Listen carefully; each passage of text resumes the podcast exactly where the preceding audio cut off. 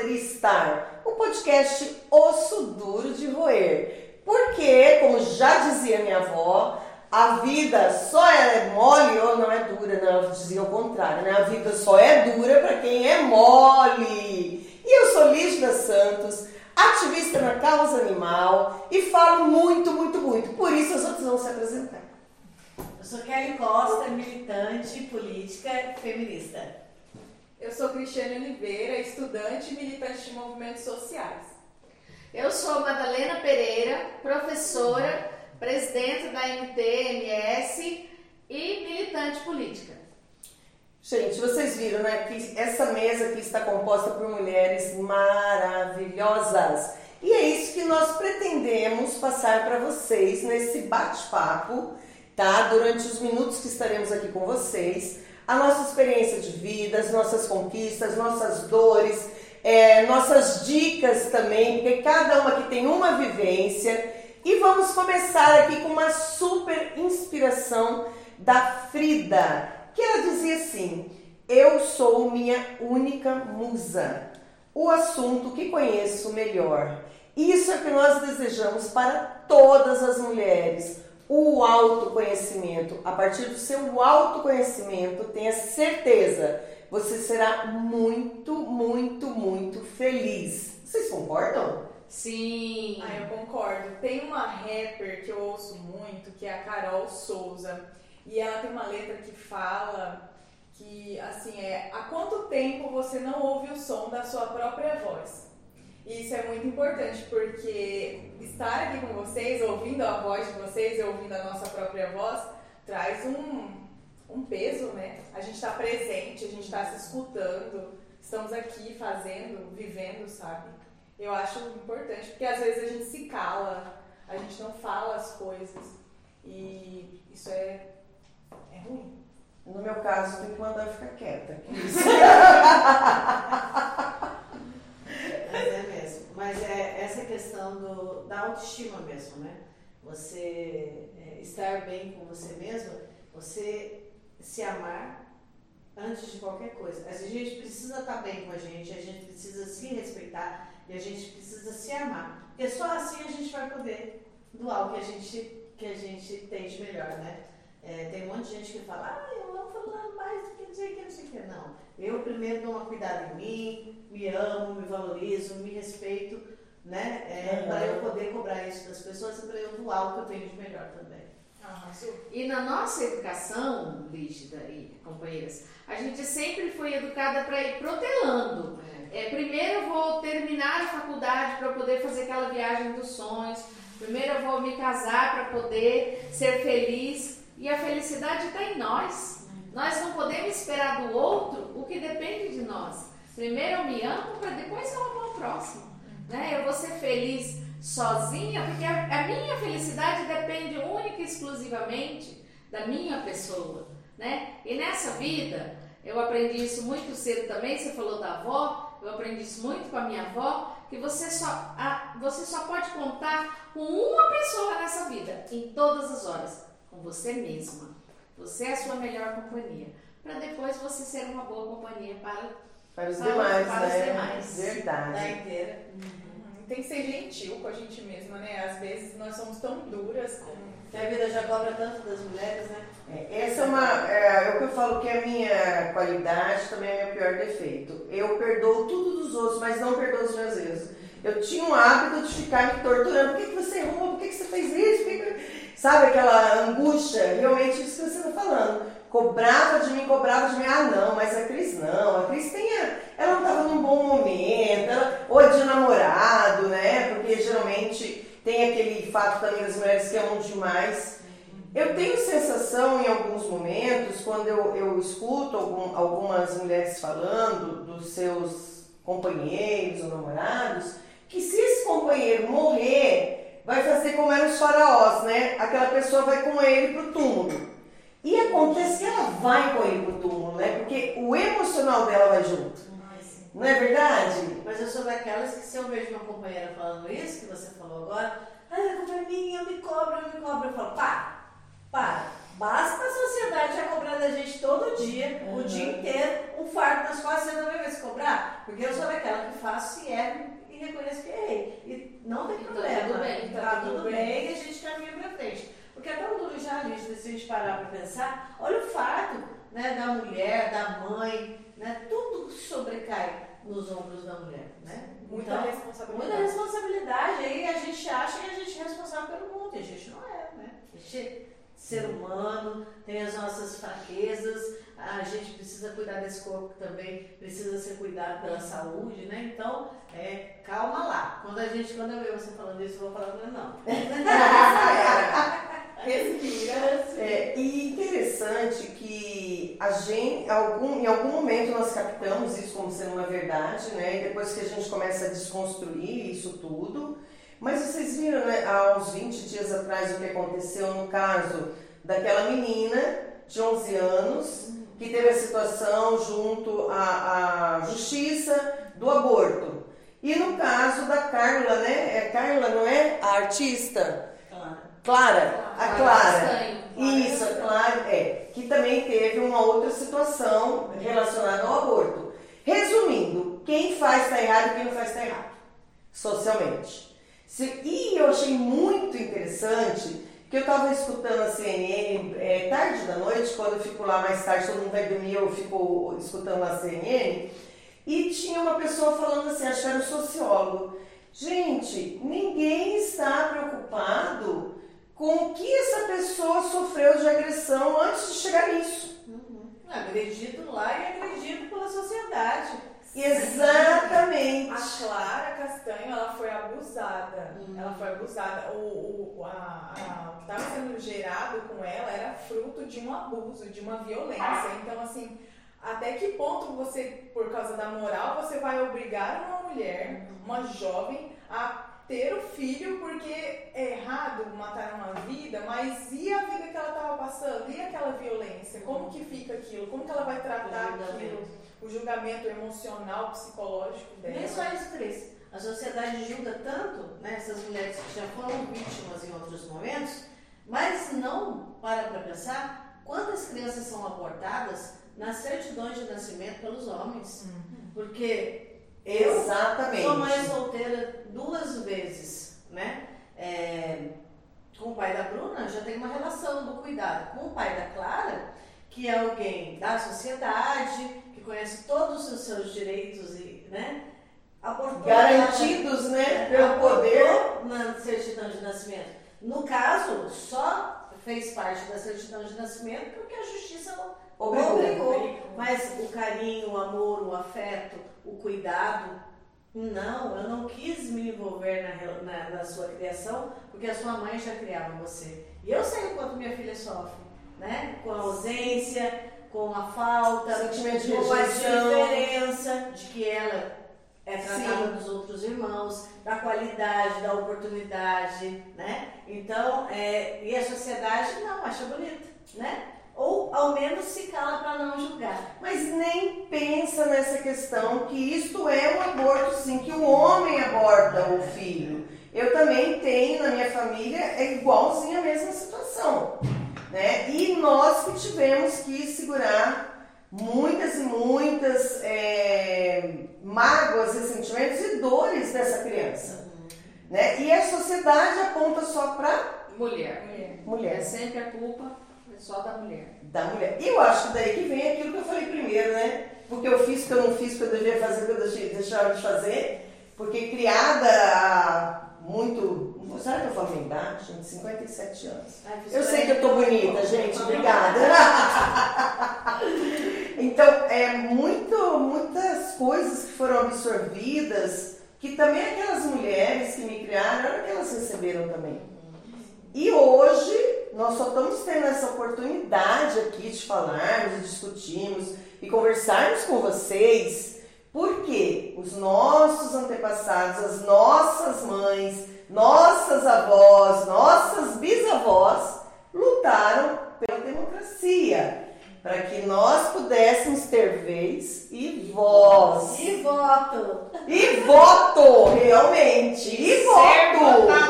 E ser exatamente. E é muito importante esse momento eleitoral, que muitas vezes o brasileiro, ó, Não tô nem aí, eu quero é futebol, eu quero isso, mas ele não percebe que a gente está colocando na mão de outros a nossa vida, né? E aí tá de novo no começo, né? Do que a gente estava falando. Quem cuida de nós? Somos nós. Somos nós. Então, na mão do outro, gente, não, né? Se você vai me dar algum poder, você tem que me fiscalizar. Exatamente. Não é?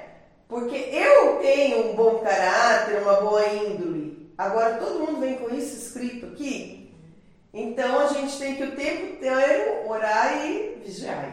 E não é só uma questão da índole do caráter, porque é, quando você vai é, escolher alguém para te representar, você, eu sou uma filha de trabalhador, né? Na Uhum. sociedade eu já me coloco como uma mulher da classe trabalhadora, né? Esse é meu espaço de luta, né? Esse é meu espaço. Eu preciso eleger e, e escolher alguém que vai me representar, para depois eu não reclamar. Né? Exatamente. Isso tem que ser bem claro. Eu não posso é, escolher alguém que no seu histórico ou na sua ou, ou, ou, ou- no espaço onde faz política, ele está num espaço que não me representa. Né? Isso é luta de classe. Ou eu me entendo na luta de classe, ou eu vou sofrer as consequências de tudo isso. E aí, Lígida, eu vejo assim que na pirâmide social, né, a classe trabalhadora está aqui na base. É 85, 90% da população brasileira né, formada pela classe trabalhadora, desde o do trabalho mais elementar, aí passando para o trabalho mais elaborado, até ir afunilando e chegar em cima da pirâmide, que vem lá na classe política. E aí a- a- as pessoas falam, eu não quero me envolver em política, de uma maneira tão avessa ao que realmente a política é, porque acaba votando, ele não se enquadra, o eleitor hoje, ele não consegue se identificar de que lado que ele está, de quem, o que a Kelly falou, de quem defende os nossos direitos. Porque se eu sou uma trabalhadora, eu tenho que ver alguém que defenda as minhas bandeiras de trabalhadora.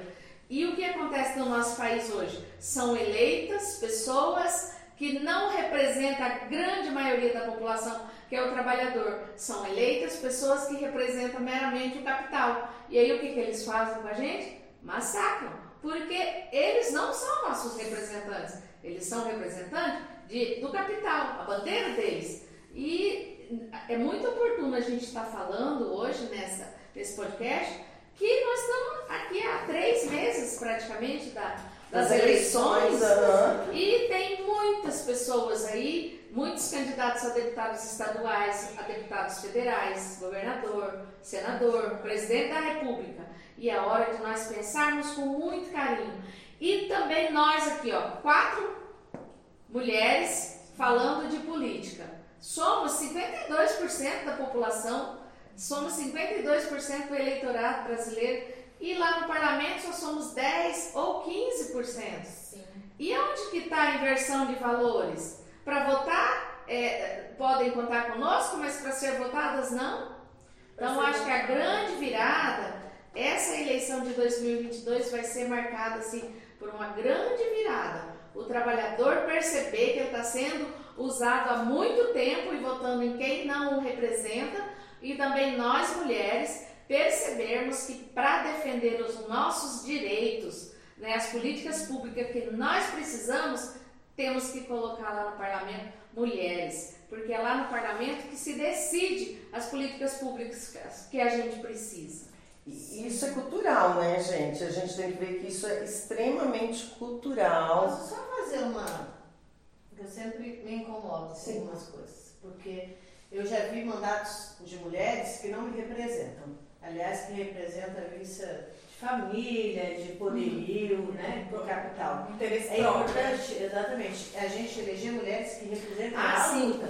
Então não basta ser mulher, né? Sim. Tem que ser de luta. Hum, É, eu acho que é sempre importante a gente dizer quando vai fazer a defesa da eleição das mulheres, para que sejam mulheres que Ah. tenham bandeiras de luta, né? Tem que ser combativa, né? Aham. Porque é, ocupar os espaços, estava falando que é cultural. É cultural porque no Brasil é muito recente a gente ter acesso à educação. A maior parte da população não tinha acesso à educação.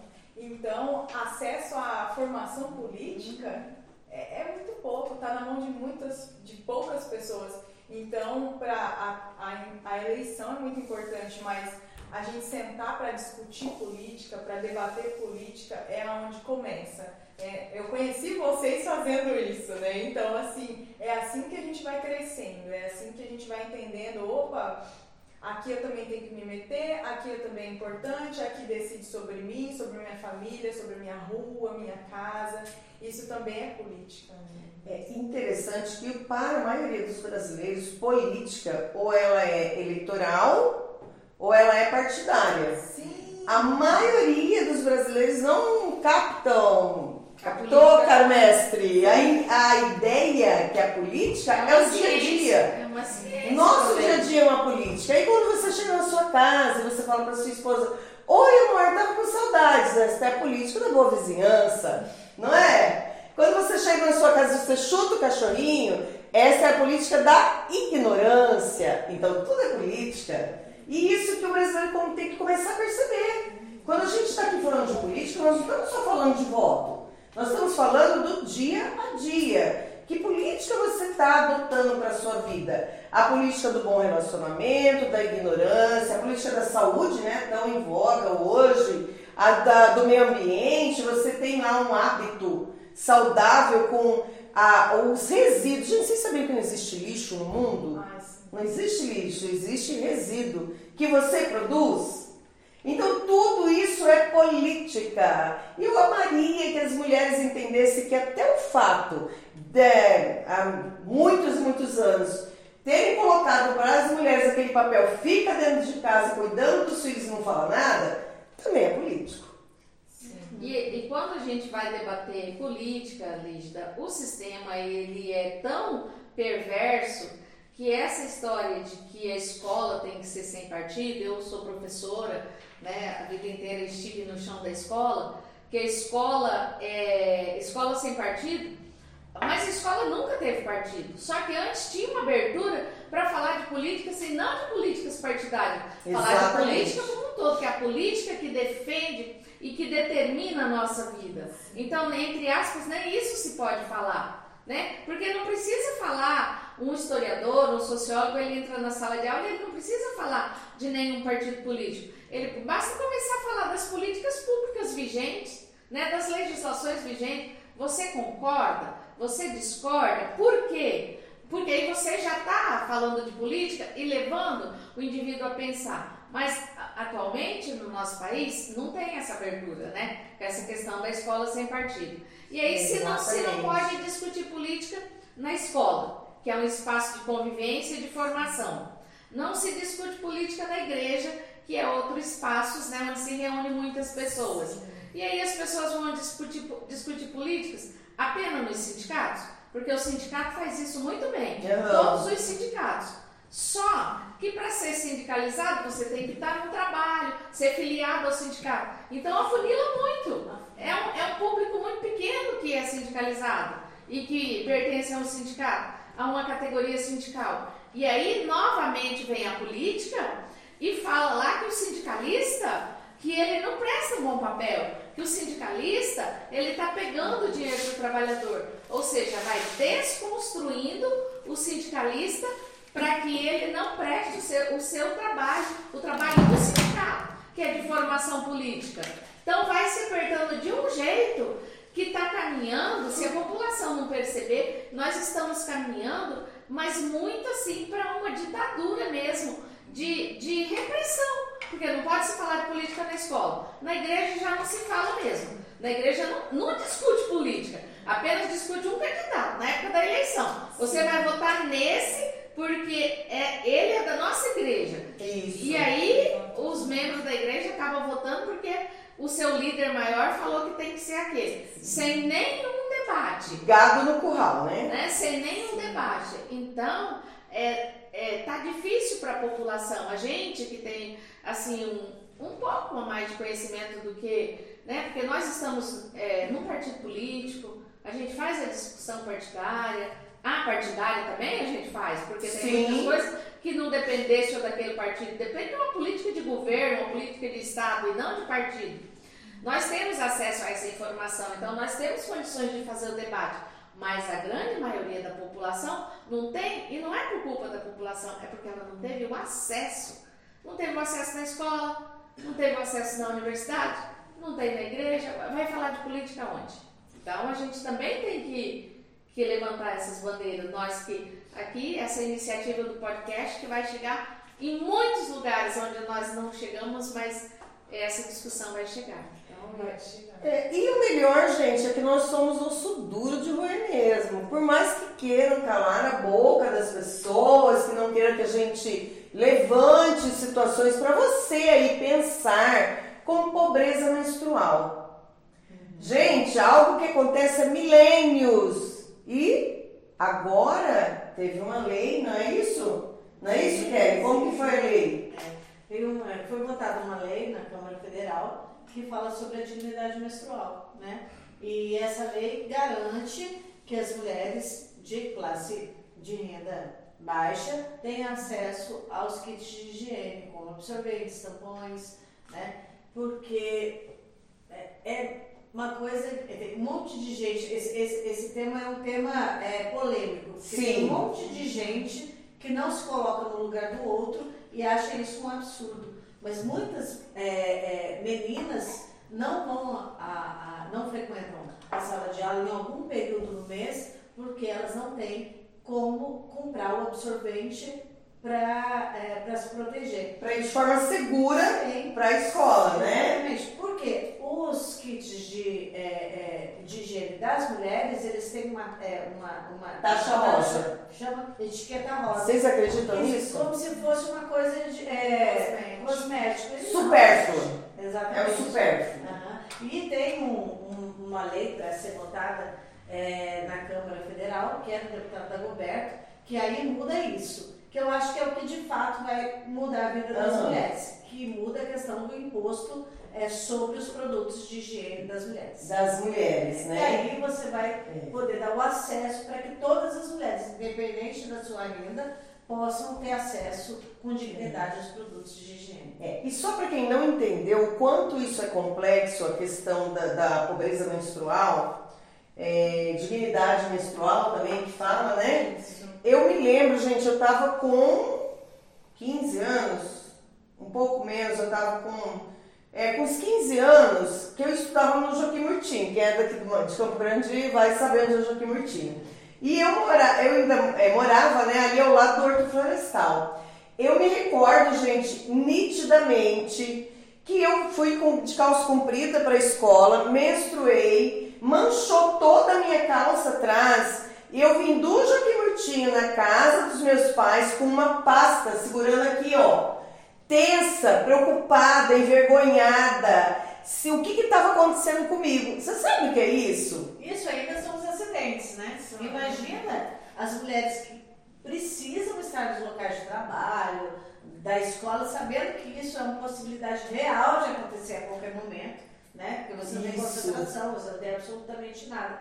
Mas o pior ainda, Lista, é que é, a sociedade não tem noção, boa parte da sociedade, a que critica, não tem noção, que muitas mulheres ainda usam é, pedaços de pano, miolo de pão, miolo de pão. Miolo de pão. E isso tudo reflete na saúde da mulher. Muitas mulheres são estéreis, é, ficaram uhum. estéreis por conta disso. Né? Infecção, infecção fortíssima. E aí, olha só, né? As é consequências, né? É absurdo porque isso é básico, é item de higiene, não é cosmético. Uhum. Corpos que menstruam, corpos que têm útero, pessoas trans, mulheres, a gente precisa ter, é como um papel higiênico. Uhum. Se você tem a necessidade, se seu corpo vai produzir, você precisa ter aquilo de fácil acesso. As pessoas estão em situação de rua. Eu já vi aqui em Campo Grande várias mulheres que no momento em que estão menstruadas, estão com pano arrastando, estão naquela situação assim. Se a gente de olhar dá um desespero, imagina ela dentro dos que tá presídios. dentro dos presídios, as pessoas estão em regime fechado. É, eu não sei como a gente não olhou para isso antes, é como você falou. É, agora, é, aqui em 2022, discutindo sobre isso, dá um, uma situação incômoda. É importante também dizer que essa mesma lei que foi aprovada agora, ela foi vetada lá atrás. As mulheres colocaram, foi vetado e ela voltou para a pauta. Então, né?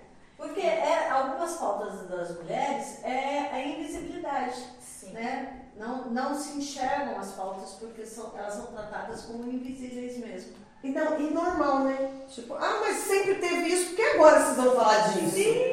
Jesus do céu, quer dizer então que nós vamos tirar anestesia para arrancar o seu dente, criatura? Né? O que vocês acham? Não é para quem vai ter anestesia para arrancar dente, né? Se não é para discutir uma coisa que existe há milhões de anos. Dente existe há milhões de anos, e aí alguém foi lá e criou a anestesia para quê? Para melhorar a sua qualidade de vida. Mas a mulher não merece ter um absorvente higiênico.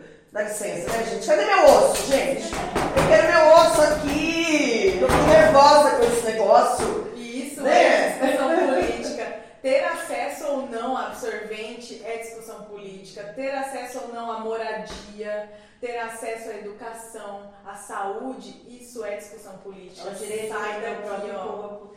Direito ao próprio corpo, até mesmo porque se essas criaturas ainda não entenderam, gente, eu não posso falar aqui algumas coisas, mas eu deveria falar, porque minha boca quer falar, né? Se essas criaturas ainda não entenderam que para nós termos todo esse acesso, nós precisamos tomar nas nossas mãos as nossas vidas. Sim.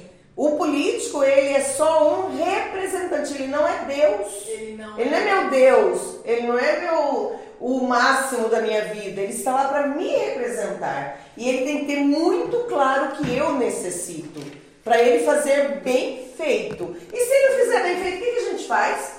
Tira ele do lugar. Agora é a hora da gente fazer quem merece ficar e quem deve sair. né? Exatamente. A gente precisa, assim, olhar no portal da transparência, ver os projetos. A classe trabalhadora sofreu retrocessos grandes, né? Quantos deputados né, federais aí votaram contra direitos trabalhistas que vão, vão abalar nossa vida de forma é, é, né, Impactante, né? A nova- as novas gerações, eu costumo dizer que eu tô igual dinossauro. Eu consegui aposentar, sou o último dinossauro na Terra. Porque as novas, novas gerações nunca mais vão aposentar com esses absurdos que estão acontecendo. Os Merece nosso voto? Não merece nosso voto, é né? do dia. Em outubro a gente não pode deixar que vote. Aí, igual aquele falando da causa animal, gente, eu vou portar no ar para vocês saberem quem votou a favor da causa animal e quem votou contra. Você acredita que agora, em vez do, do povo, lembra das criancinhas que o pessoal pegava no colo? As criancinhas reguelentas, né? Igual meu, meu sobrinho sempre andou, né? Pegava no colo, ai que coisa mais linda! Agora é com animalzinho. Ai, mas me dá uma raiva isso, gente. Nunca comprou uma ração. Não sabe quanto custa uma V8. Não sabe nem o que é V8. Qual político aí sabe o que é V8? Eu sei qual sabe, tá? Então eu quero saber se o seu sabe, porque o meu sabe. Então, o que, que eu estou querendo dizer com isso? Se ele não sabe a necessidade da classe que ele representa, como que ele quer falar que ele é da mulher? Exatamente. Sim. Se ele não sabe nem a necessidade do corpo da mulher, que é um simples absorvente. Nem respeita, nem escuta, nem parou numa mesa, nem olhou no olho, não sabe nem o que. Não sabe nem o que a gente está fazendo aqui. Até porque muitos políticos têm dificuldade de entender que nós mulheres somos seres políticos de fato, com capacidade, com, né? Com neurônios. É com neurônio, né? De ocupar um espaço numa mesa de debate, de ocupar direções partidárias, não de ser secretária, né? Só, Servir água, né? É, mas de estar lá discutindo o orçamento, de estar presidindo um partido, né? Em espaços onde a mulher ganha menos que um homem, ganha mesmo, né? Você olha mandatos políticos, mulheres com, com o mesmo trabalho do homem, e ainda ela ganha menos. Você vê nas empresas, você vê no comércio, a diferença salarial ainda é berrante. Aí a gente precisa adequar isso. Ah, devagarinho a gente está fazendo, a estrutura patriarcal é grande, mas a gente precisa correr contra o tempo, porque tá difícil. Sim, e não dá para deixar passar. É, isso também, a, a- o patriarcado anda juntinho com o racismo. Então, enquanto nós temos homens que olham para mulheres e acham que a gente não pode estar nesse espaço, olham para mulheres negras e acham que a gente tem que estar em espaços de servir, de subserviência, espaços que estão ali, ó, porque minha mãe foi, porque minha bisavó foi, a gente vai continuar naquele lugar? E, gente, não é sobre isso. Nós estamos aqui para caminhar, para seguir em frente, para mostrar que a gente pode fazer. Nós temos potencial, se a gente quer, a gente vai atrás, a gente dá conta e abre caminho que a gente vai passar. E, e, é tão interessante que é assim, não, gente, tudo bem. A gente deixa vocês saírem de dentro de casa. Mas aí você vai lá brincar de casinha no escritório. Sim. Aí você vai brincar de servir água, você vai brincar de fazer café, tá? Nós somos bonzinhos, você já saiu de casa, você não tá mais só dentro de casa fazendo comidinha para quando o marido chegar. Olha que coisa louca! Não é, não é, Madá? E às vezes a pessoa não percebe, né? Não percebe. E aí, Lígida, é, nós também não podemos deixar de falar aqui, já que nós estamos abordando temas tão polêmicos, nós não podemos deixar de falar da educação, da escola de tempo integral e do total de vagas que falta para as escolas municipais de educação infantil, que é uma, que é uma é um discurso muito ferrenho da, da Kelly, da defesa da creche noturna. Esse termo creche, né, no, no plano estadual e no plano municipal, ele foi abolido, porque tudo virou escola, né? Só que a necessidade da comunidade continua tendo a necessidade de creche mesmo, num local só de acolhimento no período noturno. Sim. Porque mesmo que no, com o plano municipal de educação virou escola, mas não atende toda a demanda. Em Campo Grande tem um déficit de 10 mil vagas. Nossa, de 10 coisa, mil é vagas de criança de 0 a 3 anos que estão fora das EMEIs porque não tem vagas. E são 10 mil mães que estão sem trabalho porque não tem com quem deixar o filho. Sim. E além desse déficit de EMEIs, nós temos também um déficit muito grande aqui na nossa capital, que são as escolas de tempo integral. Sim. Né? Eu tô com demandas, como eu fui muito tempo diretora de escola, meus ex-alunos ficam pedindo, pelo amor de Deus, consigam uma vaga na escola de tempo integral. E a Kelly sabe, eu fui pedir para um vereador aqui, porque na Secretaria Municipal de Educação nem pensar. Fui pedir para o vereador para ver o que, que ele pode fazer, interferir, né? Para ver se consegue para essas mães que estão lá. Tem, até já conseguiu emprego, mas não tem, né? Mãe solo. Mãe solo. Vai não tem, vai contar com quem? Então ela precisa deixar o filho na, na escola o dia inteiro para ela trabalhar, porque as crianças já estão na idade escolar. E o vereador desconcertado, porque não depende dele, falou que na escola que eu pedi tem 370 crianças na frente esperando uma vaga. 370 é o número de, de crianças que aquela escola atende. Absurdo. Ou seja, os gestores é, municipais, mesmo tendo um plano municipal de educação que está em vigor desde 2014, que nos primeiros cinco anos desse plano, pelo menos 50% das escolas aqui do nosso município já deveriam ter vaga na escola de tempo integral, só tem duas escolas no nosso município que foram construídas para funcionar como escola de tempo integral. E mais uma meia dúzia que foi adaptada, que não atende, mas não atende né, assim, nem metade da demanda que a gente tem. E nós agora, mãe, que precisa de uma escola de tempo integral. Vamos olhar quem que nós vamos eleger para ser governador, né? para ser os nossos representantes, deputados estaduais, federais, nosso senador que tem uma vaga. Vamos ver se essas pessoas estão defendendo a educação, vamos ver se elas estão defendendo a escola de tempo integral, para que você possa trabalhar e deixar o seu filho num lugar seguro e estudando e aprendendo né, para ter direito, até é, se promovendo academicamente para ter direito lá na frente de batalhar uma vaga na universidade pública. Nós estamos falando da escola municipal, mas a escola estadual é uma continuação. Né? Depois do nono ano, ele, tá, ele tem que estar na escola municipal, né? desde ali do, do zero, né? desde a EMEI, depois a escola de ensino fundamental, e depois no ensino médio também na escola de tempo integral, porque lugar de criança é na escola e não na rua, como tem aqui na nossa cidade. É nosso direito, não é? Não, não é favor. Pedir, não é favor. Prefeito nenhum está fazendo favor para você, tá só de conversinha, viu?